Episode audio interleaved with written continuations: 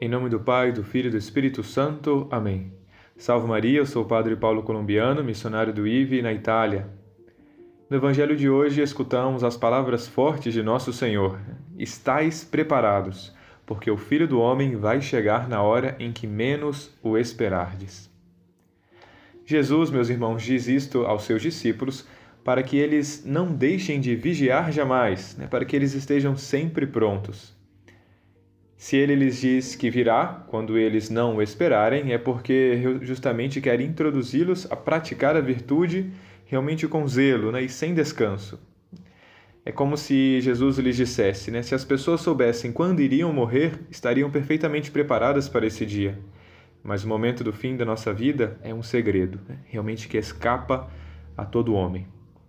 É por isso que o Senhor exige de seu servo né, duas qualidades que ele seja fiel, para que não atribua a si mesmo nada que pertença ao seu senhor, e que seja sensato, prudente, para que possa administrar adequadamente tudo o que lhe foi confiado.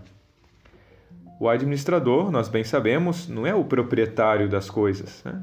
mas aquele a quem o proprietário confia seus bens para administrá-los de forma justa e responsável. Quando alugamos uma casa, por exemplo, não somos o proprietário da casa e por isso não podemos fazer tudo o que quisermos com a casa. Devemos cuidar da casa de forma justa e responsável, porque o dono da casa pode voltar a qualquer hora e quebrar o contrato de aluguel reclamando né, sua casa para si. Portanto, essas duas qualidades são necessárias para que estejamos prontos para a vinda do Senhor.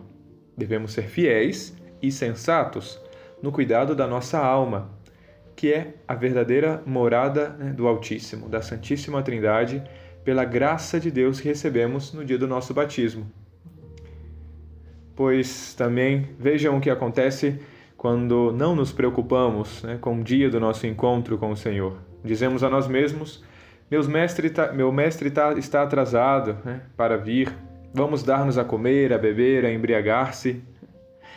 Meus irmãos, o servo fiel e sensato não pensa assim. O Senhor não está atrasado. O seu atraso está apenas na imaginação do servo mau. Por isso, nós sejamos bons administradores para recebermos né, a justa recompensa que será, na vida eterna, o próprio Deus. Que a Virgem Maria nos ajude nesse caminho para que sejamos sempre fiéis né, e sensatos em cuidar de todos aqueles bens que Deus mesmo né, nos deu.